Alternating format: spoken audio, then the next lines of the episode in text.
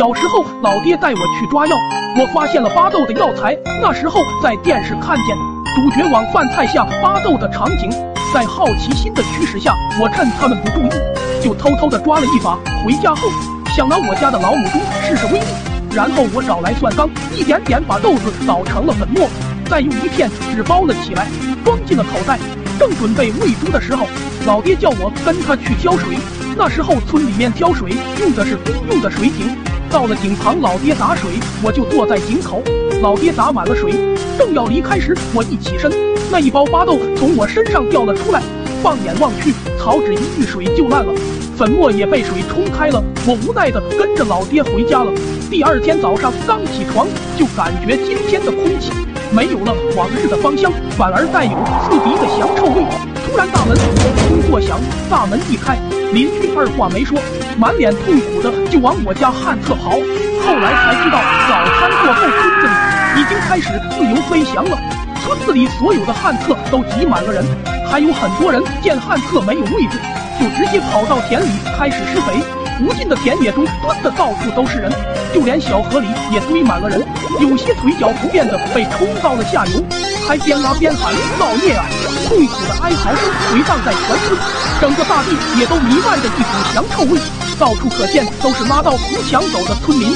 后来在排查下才发现是井水被放了巴豆，因此村长下令给井口加装了一个水泥盖子，以后有人在固定的时间，有专门的人来开锁取水。本以为这样就消停了。过了一个月，村长家办喜事，请全村人吃席，同时要征用各家的捣蒜缸。开席前，大家都忙碌着，捣蒜的任务就交给了我们小孩子，让我们比赛看谁捣得多。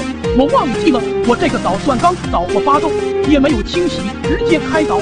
最后把蒜末集中在一个盆里，由大人调酱汁。在酒过三巡后，老爹醉醺醺的就要上台唱歌，说是要挑战一下青藏高原的高音。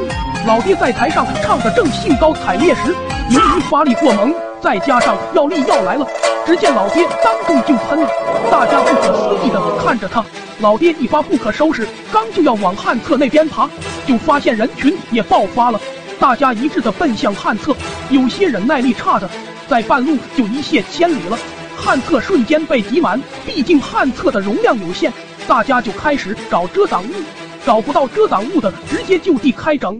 村长却爬上了房顶，大叫一声：“都他妈闪开！”然后直接开喷，在风的加持下飘散了很远。就这样一尺我一丈，大家不停的喷射着。不知过了多久，等当地治安队赶到的时候，都惊呆了，现场一片狼藉，所见之处全是金枝。治安队长一脸懵逼的问身后的人说。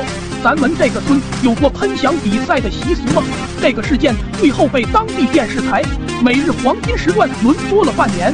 而我有次在和小伙伴们玩的时候，不小心说漏了这件事。